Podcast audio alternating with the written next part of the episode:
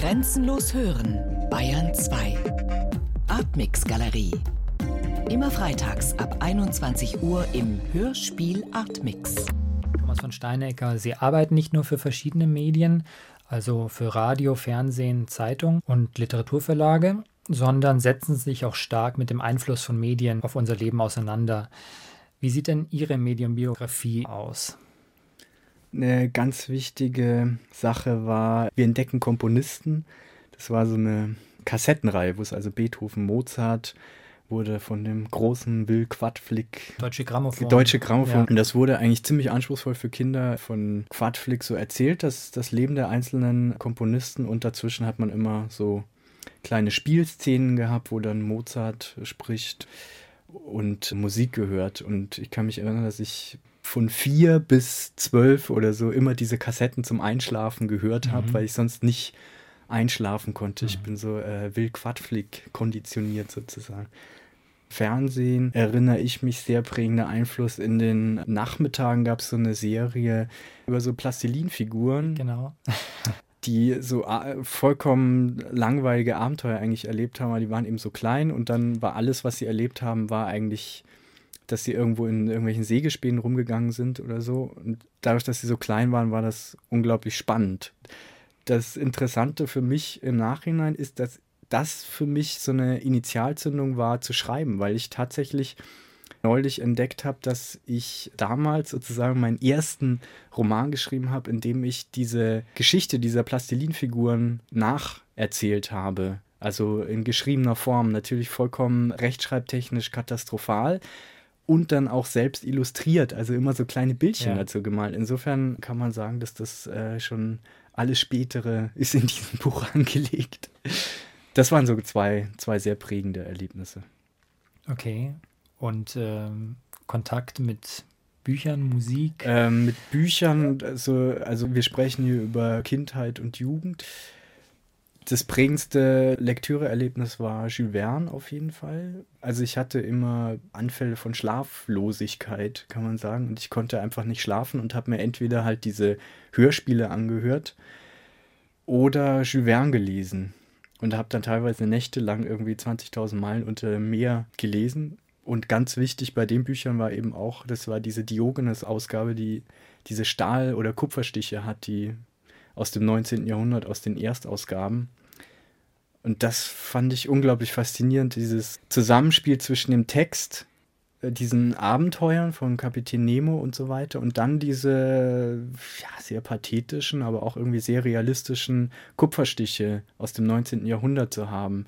Ich glaube, der Text alleine hätte mich nicht so fasziniert, aber dadurch, dass da Bilder dabei waren, hat mich das unglaublich reingezogen. Und es waren eben nicht so Illustrationen nach 45, so billig irgendwie in Farbe und sondern wirklich sehr, sehr anspruchsvolle. Also konnte man auch immer wieder Details entdecken und das hat mich als neun- oder zehnjähriger unglaublich fasziniert. Was war da das Moment, was da dazu kam über dieses Bild? Hinsichtlich der, der Anschaulichkeit der Geschichte war es einerseits so, dass, dass ich es mir noch besser habe vorstellen können und andererseits war es aber nicht so detailliert, dass, dass es mir äh, vollkommen die Fantasie irgendwie geraubt hätte. Also es lag auf jeden Fall an diesen Kupferstichen, dass mich Jules Verne damals unglaublich fasziniert hat. Ich habe dann danach auf H.G. Wells äh, übergegriffen, als ich irgendwie alles von Jules Verne gelesen hatte. Und da waren eben überhaupt keine Illustrationen drin. Das hat mich auch nicht so gepackt irgendwie, obwohl es ähnliche Geschichten waren. Ja. War das dann Krieg der Welten oder? Äh? Ich habe dann tatsächlich auch alles von H.G. Wells gelesen, okay. weil es schon so interessant war, dass es einfach äh, die Nächte dann gefüllt hat. In unserem Hörspiel-Programmheft werden Sie zitiert mit dem Satz: Das Hörspiel ist für mich der Inbegriff des Mischens verschiedener akustischer Künste. Hörspielen ist gleich Mixen, nieder mit dem Reinheitsgebot. Warum interessiert Sie das Mischen? Tja, das, das kann man wirklich schwer sagen, warum ich, warum ich irgendwie dafür so eine Leidenschaft habe. Aber es zieht sich einfach durch alle Projekte in allen Medien, die ich habe, dass ich versuche, was anderes mit reinzunehmen, sei es jetzt bei den Büchern, äh, Comics oder, oder Bilder oder eben im Hörspiel Geräusche, aus denen so kleine Kompositionen entstehen. Ich habe einfach eine Faszination für Mischformen, ja, für alles, was nicht eindeutig bestimmbar ist, das sich zwischen die Stühle setzen. Wenn Sie sagen, nieder mit dem Reinheitsgebot, wie ist das zu verstehen? Wie sähe ein Reinheitsgebot für das Hörspiel dann aus? Das würde ich dann eher auf, auf Genres beziehen beim Hörspiel, äh, dass man eben eine klare Trennung hat zwischen erzählendem Hörspiel oder Krimi oder äh, das eine Geräuschcollage oder so, wenn man das ganz stark trennt. Dagegen würde ich mich wehren. Ich, also es, ich finde, dass das Spannende entsteht, wenn man alle diese Formen miteinander mischt und das verwirrt vielleicht erstmal die Hörer, weil man natürlich immer diese Schubladen braucht und wissen möchte, in welche Richtung sich das Ganze entwickeln wird. Aber ich finde es halt gerade spannend, wenn man in so ein schwarzes Loch erstmal fällt, in dem eigentlich alle, alle Genres möglich sind und alles passieren kann. Das Schwierige ist natürlich da, das stimmig zu gestalten. Das kann sehr schnell irgendwie abstürzen in eine Travestie oder Klamauk oder irgendwas. Und das, das ist immer die große Schwierigkeit, wenn man zwischen den Stühlen sitzt, dass, es nicht äh, allzu schmerzhaft wird, sag ich mal. Das Mischen von verschiedenen Medien, das beschäftigt Sie schon länger, eben auch theoretisch. Sie haben Ihre Doktorarbeit über literarische Fototexte bei den Autoren Rolf-Dieter Brinkmann, Alexander Kluge und W.S. Sebald geschrieben und darin die Beziehung von Bild und Text untersucht. Wie stark haben die Arbeitsweisen dieser Autoren Ihre Arbeit beeinflusst? mein erstes Hörspiel, äh, mein Tonbänder sind mein Widerstand, ist, äh, lehnt sich sehr stark an diese Wortsechs-Schnitt von Brinkmann an und ist eigentlich so eine Hommage an diese ganze Materialcollage, die er da gemacht so Wörter, hat. Wörter Sechs Schnitt Wörter, äh, ist äh, der Audionachlass von, von mhm. Rolf-Dieter Brinkmann, der äh, hier beim BR 2005 als CD-Edition erschienen ist. Genau. Da kommen wir vielleicht nochmal noch mal drauf zu sprechen gleich.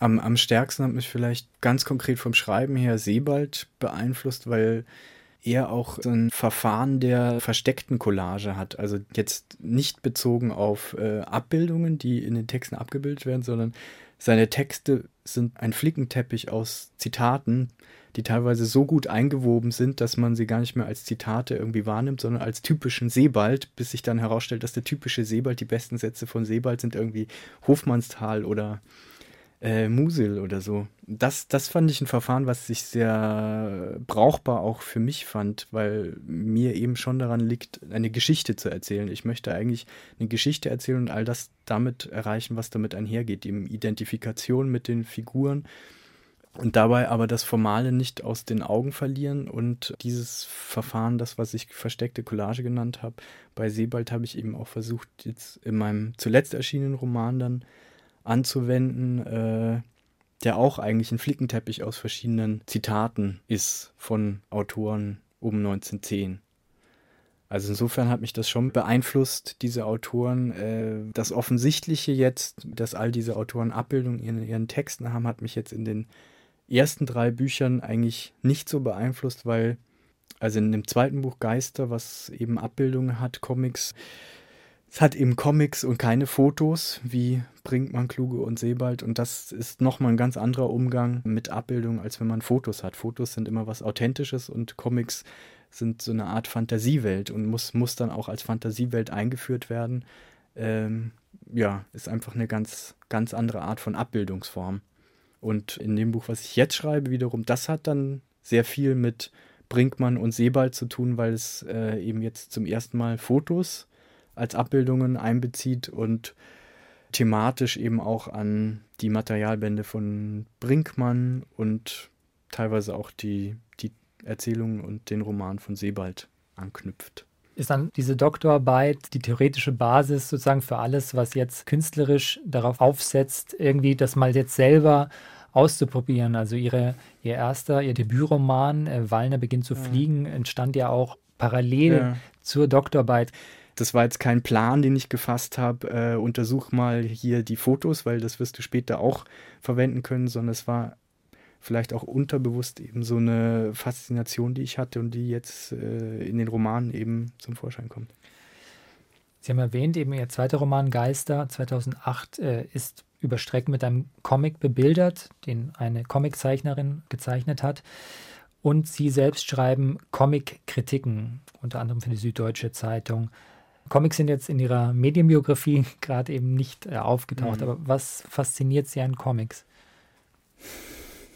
Ich bin eigentlich relativ spät erst mit Comics in Berührung gekommen. Also ich habe Wir entdecken Komponisten gehört und diese äh, komische Fernsehserie am Nachmittag geguckt, aber ich habe zum Beispiel nicht wirklich Asterix und Obelix oder äh, die lustigen Taschenbücher gelesen. Das war, kam einfach auch von meinen Eltern so bestimmt, äh, kam das bei uns eigentlich kaum vor. Und die Faszination kam dann erst äh, ziemlich spät im Studium eigentlich, wo ich einen total anspruchsvollen Comic entdeckt habe, irgendwie durch Zufall, weiß ich gar nicht mehr, im Internet und mir den dann bestellt habe, weil das unglaublich spannend klang. Das war von äh, Chris Ware, Jimmy Corrigan, der auch noch nicht auf Deutsch erschienen ist, weil er eben auch sehr umfangreich ist und sehr, sehr komplex ist. Eigentlich eine Familiensaga über drei Generationen die aber achronologisch und ineinander verschachtelt erzählt wird und eben auch von den Bildern her sehr verschachtelt und, und anspruchsvoll ist, dabei aber zugleich wunderbar lesbar. Und das ist, glaube ich, genau das zwischen den Stühlen sein. Das hat mich an diesem Comic so fasziniert, dass man eben einerseits sind das total postmoderne Techniken, die er hat, äh, also das achronologische, das formal Verspielte, dass plötzlich der Text zu einem Brettspiel wird und die Figuren darauf sind so Figuren, die man ausschneiden kann. Und dann geht der Text ganz normal erzählt wieder weiter. Und auf der anderen Seite hat man eben das sehr flüssig erzählte, ja, dieses postmodern avantgardistische möchte ich mal so pauschal nennen und dann eben das erzählerische und das zusammenzubringen war für mich wie eine Erleuchtung, sage ich mal, was ich in kaum einem anderen Text vielleicht bei bei Pinschen oder so äh, gefunden habe oder DeLillo. Ja. Mhm. Eigentlich stützt sich meine ganze Begeisterung für Comics nur auf dieses Initialerlebnis. Und es wurde tatsächlich sehr selten wiederholt. Vielleicht bei Maus von Spiegelman ja. oder eingeschränkt auch bei Persepolis. Aber diese Art von Comics gibt es tatsächlich wenig. Aber mir scheint eben, dass der Comic auch dafür prädestiniert ist, diesen, diesen Doppelschritt zu machen. Einerseits formal total verspielt und avantgardistisch und andererseits narrativ. Das kann der Comic sehr gut, weil es eben eine äh, popkulturelle Form ist, der man allein schon dadurch, dass sie bunt ist und Bilder hat, ist man erstmal so gefangen davon, dass man das weiterverfolgt und dann, ja. Sind es dann äh, Situationen, also jetzt speziell auch in Ihrem Roman, dass Sie sagen, da kann jetzt nicht mehr der Text weitergehen, äh, da, da reichen Worte nicht mehr aus, da wird jetzt in Bildform weitererzählt. Also das hat jetzt bei Geister ganz verschiedene Ebenen. Also in Geister geht es ja um eine, ein, ein verschwundenes Mädchen, was dann in diesen Comics Jahrzehnte später wieder auftaucht und ein Leben bekommt, was sie eigentlich nie hatte.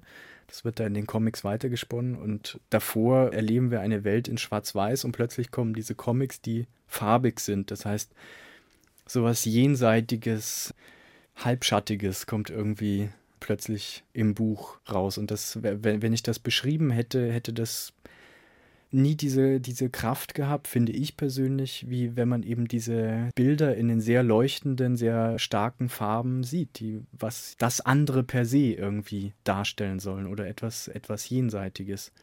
Oder jetzt bei den Fotos bei, bei der Arbeit am neuen Roman, das ist eben das Spiel mit dem Dokumentarischen. Ähm, wenn man, wenn man sich ständig fragt, hat, hat der Ich-Erzähler, der das erzählt, vielleicht wirklich erlebt? Oder wo, wo beginnt jetzt das Spiel? Wo beginnt die Paranoia? Äh, deswegen, Abbildungen sind da sehr, sehr zweckdienlich, dieses Spiel mhm. zu spielen. Mhm. Und das funktioniert nicht nur mit Abbildungen, sondern das funktioniert eben auch im Hörspiel. Genau. Ihr erstes Hörspiel, Meine Tonbänder sind mein Widerstand, ist ein fiktives Feature, also dokumentarischer Ton, dokumentarische Form, aber erfunden. Im Mittelpunkt stehen die Tonbandaufnahmen eines Hörspielpioniers, auf denen wild durcheinander sein Alltag, seine Hörspielfragmente und Tagebuchnotizen zu hören sind. Und Sie haben vorhin schon gesagt, dass dieser Klaus Hofer, wie er bei Ihnen heißt, äh, sich stark bezieht auf Rolf Dieter Brinkmann, der eigentlich genau so ein Audioarchiv hinterlassen hat, genau. das eben auch veröffentlicht wurde. Was passiert bei dieser Doppelung einer Person ins Fiktive? Die Grundfrage, das war ja mein erstes Hörspiel und ich habe muss ich ganz offen gestehen, relativ wenig äh, Erfahrung einfach mit Hörspielen gehabt, was es gibt. Also sowohl als, als Schreibender als auch als äh, Hörer. Ich äh, höre einfach auch jetzt wirklich sehr, sehr wenig Hörspiele. Und was mich damals bei meinem ersten Hörspiel eben rumgetrieben hat, war die Frage, was, was ist eigentlich das Besondere an der Hörspielform und was, was hat das, was kann man mit dem Hörspiel machen, was, was ich jetzt zum Beispiel in meinen Büchern nicht machen kann oder mit Theater oder so. Ich hätte ja auch versuchen können, ein Theaterstück zu schreiben. Und da kam ich eben wieder auf das Authentische. Insofern, äh, weil Sie vorhin gefragt haben, ob ich dieses äh, Hörspiel Krieg der Welten damals gehört habe. Damals nicht, aber äh, danach. Und ich glaube eben, dass das äh, von Orson Welles, das Hörspiel, hat eben diesen unglaublichen pseudodokumentarischen Effekt, sage ich mal. Ja, deswegen gab es ja auch damals diesen großen äh, Aufruhr oder Skandal. Die Verunsicherung, dass sozusagen so getan wird, als ob wirklich die Marsmenschen jetzt die Erde genau. angreifen und auch dann zerstören. Menschen sind dann in heller Panik. Genau, und da, da äh, kann man, die Autobahn da kann man sozusagen ja. die Macht des Hörspiels, der authentischen Seite des Hörspiels oder der Authentizität, die das Hörspiel vermitteln kann, äh, kann man daran eben ermessen und äh, im Kleinen sowas nachzuformen, auch so eine äh, Verunsicherung oder die Konstruktion des Authentischen darzustellen und auszustellen, das war eben eigentlich das Ziel mit dem, mit dem ersten Hörspiel, mhm. bei dem auch, äh, also die größte Auszeichnung war dann, als ein Freund von mir nach dem Hörspiel meinte, du sag mal, dieser Klaus Hofer, äh, ich habe da nach dem gegoogelt und nichts nach dem, über den gefunden und so. Das wenn es gelingt, das wirklich so naturalistisch zu gestalten, dass, dass es einerseits authentisch wird, aber das Äußerste an Konstruktion eigentlich abverlangt, dann äh, ist schon mal sehr viel gewonnen. Es beginnt damit das Hörspiel, dass eben ein Erzähler sein Publikum in die Irre führt und dann sagt, äh, die Figuren sind mir, sind mm. mir egal. Ja. Die Geschichte ist mir egal. Ja. Und er kommt zu dem Schluss, wer die Realität ablehnt, muss sie als Material betrachten. Mhm. Was verstehen Sie unter diesem Satz? Vielleicht, äh, um das Ganze weiterzufassen, ähm, der, der Realitätssinn. Ich möchte gerne den Realitätssinn immer äh, auf die Probe stellen oder was, was man noch als äh, Realität akzeptiert oder der Übergang zwischen Realität und Fiktion ob es den überhaupt gibt oder ob Imaginäres nicht schon Teil der Realität oder unserer Vorstellung von Realismus ist. Das ist ja auch was, woran Kluge eigentlich äh, sehr stark arbeitet. Und das, äh, das fasziniert mich eben. Die Grenzen der Realität auszuloten und sie damit mit dieser, mit dem Ausloten vielleicht auch ein Stück, Stückchen zu erweitern. Okay, indem in sie praktisch wie Alexander Kluge sehr nah an der Realität mhm ihre Fiktion aufstellen. Genau. genau. Was hat das Ganze mit Widerstand zu tun? Es gibt da noch einen Ausschnitt, da sagt äh, der Klaus Hofer, dass eben seine Tonbänder sein Widerstand sind, indem er eben alles aufnimmt und ähm, ja, das auch empfiehlt quasi als Anleitung, man solle doch mal rausgehen und genau hinhören, seine Wahrnehmung schärfen, damit man dann selber da einen Bezug zu bekommt. Mhm. Ja, das ist eben seine Vorstellung äh, eines künstlerisch erfüllten Lebens, dass man alles bewusst wahrnimmt und sich nicht vom, vom Strom der Gegebenheiten mitreißen lässt. Und deswegen nimmt er alles auf und hört es ab. Und ähm, das ist eben sein Widerstand gegen ja, den, den Strom der Gegebenheiten, möchte ich das mal nennen. Mhm. In Ihrem neuen Hörspiel Herzrhythmusgeräusche spielt das Hören eine besondere Rolle. Was ist das für eine Geschichte, die da erzählt wird? Ne, es sind die letzten 57 Minuten ähm, im Leben eines über 90-jährigen Mannes, Teubner, der in dieser Zeit nochmal sein, sein Leben rekapituliert oder Teile seines Lebens und dabei äh, sich nicht mehr ganz sicher ist, was er sich einbildet oder was, und was wirklich passiert ist. So kann man das im Groben fassen. Wobei die Besonderheit darin besteht, dass dieser Richard Teubner äh, eine besondere Gabe hat. Er ist, wie es im Hörspiel heißt, ein Ohrphänomen. Das heißt, er kann von Geburt an die Umweltgeräusche, die er hört und die für uns, für den Normalhörer ein Chaos oder eben Geräusche ergeben, formen sich für ihn, wenn er es möchte, zu kleinen Kompositionen, zu kleinen Geräuschcollagen, in denen es Rhythmen gibt, kleine Melodien. Also das Hörspiel beginnt, dass er das Fenster aufmacht und dort rauscht der Wind und eine Amsel pickt nach Würmern und ein Fahrrad fährt vorbei. Und das alles wird im Hörspiel so synchronisiert, wie Richard Teubner das hört, indem eben das Amselpicken und das Rauschen werden zu einem Rhythmus und die Fahrradklingel spielt eine kleine Melodie dazu und das Ganze ergibt dann ein schönes Notturno. Mhm. Das ist ein Beispiel jetzt für so eine akustische Umsetzung. An einer anderen Stelle wird ähm, eben auch das phänomenale Gehör sehr humorvoll eingeführt von dem Richard Teubner in einem Zeitraffer quasi durch sein Leben, wo er angefangen vom nach dem Fußball in die richtige Ecke springen des Tores, äh, weil er schon hört, wo der Ball wohl hinzischt, so mit Beispielen und das Ganze unterlegt mit einer Art ähm, Fernsehshow-Musik. Wie stark haben Sie als Autor die Umsetzung dieses Hörkosmos mitgedacht und in der Produktion auch begleitet?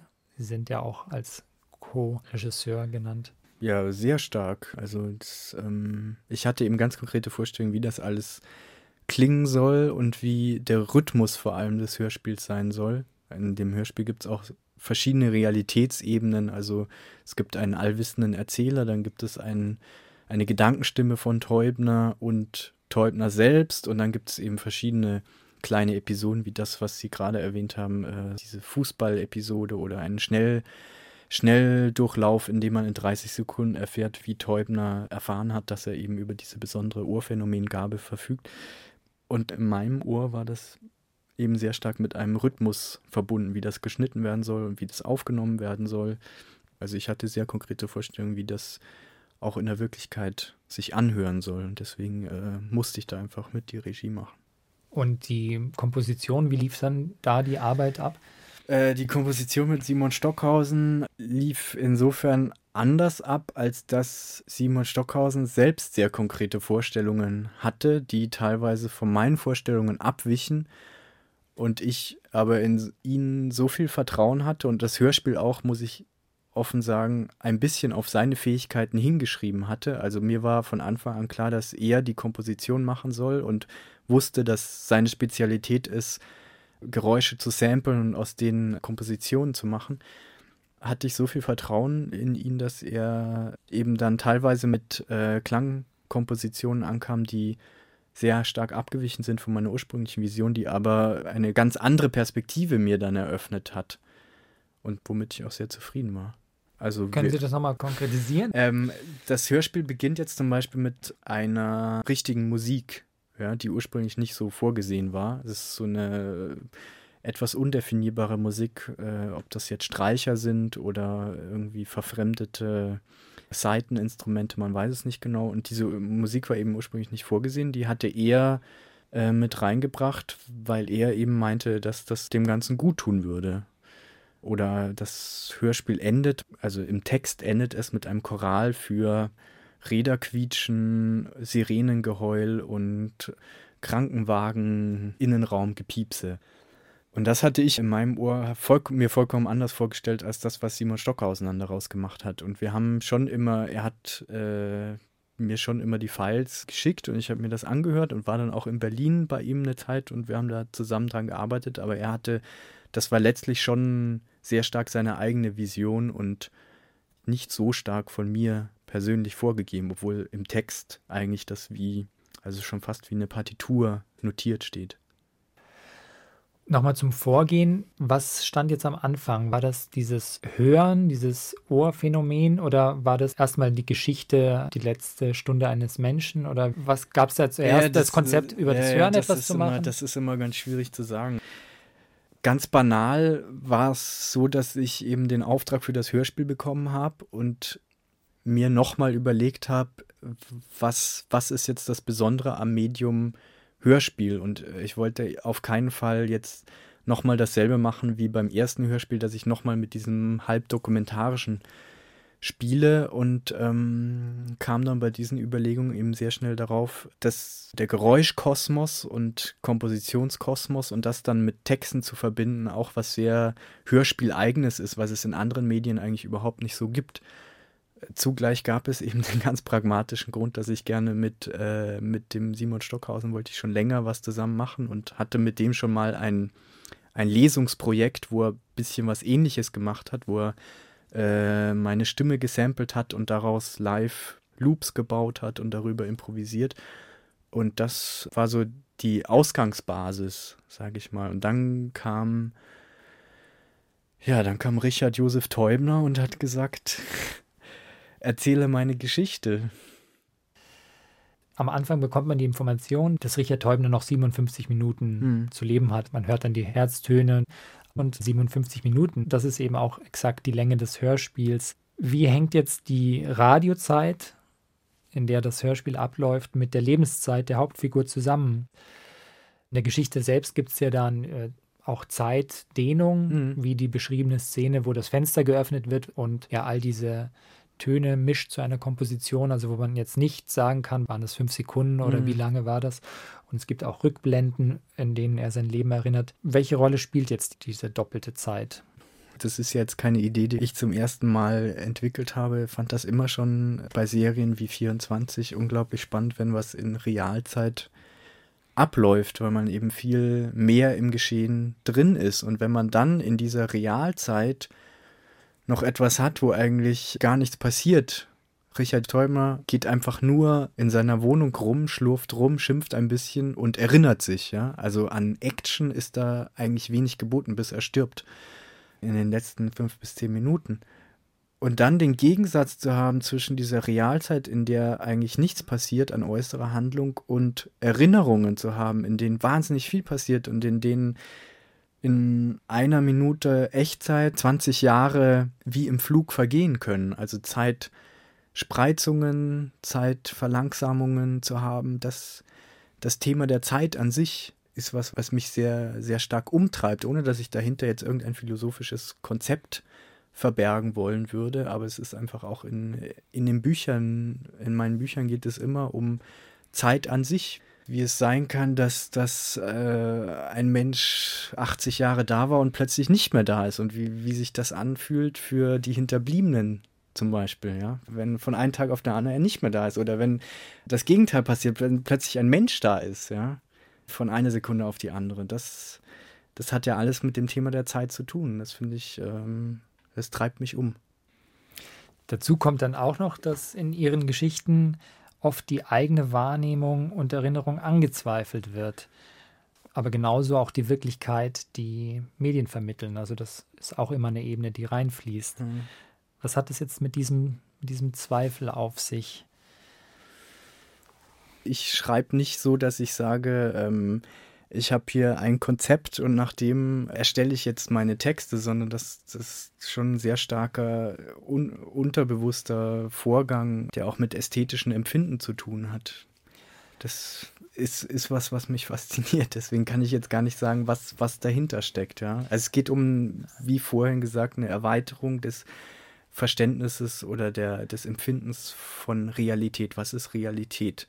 Und zur Realität gehören eben auch die Medien oder Erinnerungen, die eigentlich die faktisch passierte Realität ständig in Frage stellen oder landläufig nicht als die Wirklichkeit wahrgenommen wird. Also irgendeine Fernsehserie ist nicht die Wirklichkeit, aber wenn man ein bisschen weiterdenkt, ist sie eben doch die Wirklichkeit. Einerseits äh, dadurch, dass sie in die Wirklichkeit als Inszenierung geholt wird und andererseits, dass sie reale Effekte auf Menschen und ihr Verhalten hat, die dann irgendwelche Muster aus diesen Serien nachspielen oder Handlungen in faktische Handlungen motivieren, ja. Und wenn mal dieser Denkprozess angestoßen wird durch die Sachen, die ich mache, dann äh, ist ein Ziel, glaube ich, schon erreicht, was ich, was ich erreichen wollte. Dass die Realität in Frage gestellt wird und durch diese Infragestellung erweitert wird. Und das dann tatsächlich absolut auf allen Ebenen, weil in dem Hörspiel wird auch das Hören angezweifelt, mhm. was ja eigentlich ein Stück mehr Vertrauen bietet. Oder man würde meinen, Hören würde ein Stück mehr Vertrauen bieten ja, als Naja, was, als was heißt Vertrauen? Also es ist, es ist doch ein ständiger, es ist doch ein ständiger Kampf oder eine ständige Realität ist doch eine ständige Verunsicherung. Also wie kann man äh, sicher sein, dass etwas da ist? Oder ab wann gilt es, dass etwas wirklich, wirklich vorhanden ist? Also was, was für Prinzipien stellt man da auf? Also ich bin jemand, der da in ständiger Verunsicherung ist. Also manchmal sind, sind Träume oder Vorstellungen eben wirklicher in Anführungszeichen als ja, dass wir jetzt gerade hier im Studio sitzen und ich ein, ein Glas Wasser vor mir stehen habe, was, wenn ich hier draußen bin, in einer Viertelstunde wird es mir genauso irreal vorkommen wie, wie äh, die Vorstellung, dass ich in Afrika bin oder so. Ja. Das ist der Raum, in dem ich persönlich mich ständig bewege. Ein Raum der ständigen Verunsicherung und der Eroberung der Wirklichkeit. Und gibt es dann Ihrer Meinung nach irgendetwas, worauf man vertrauen kann? Ja, natürlich. Also es ist jetzt nicht so wie bei Baudrillard, der irgendwie sagt, alles ist äh, Simulation. Wenn jemand stirbt, das ist keine Simulation mehr zum Beispiel. Also natürlich gibt es die harten Fakten, aber die harten Fakten sind eben nur, keine Ahnung, ein Teil, 30 Prozent der Wirklichkeit und das alles andere ist äh, Konstruktion und muss man sich erstmal erkämpfen. Im Spiel. Ja, Spiel ist ja auch, äh, Spiel ist ja nichts Pejoratives oder Minderwertiges.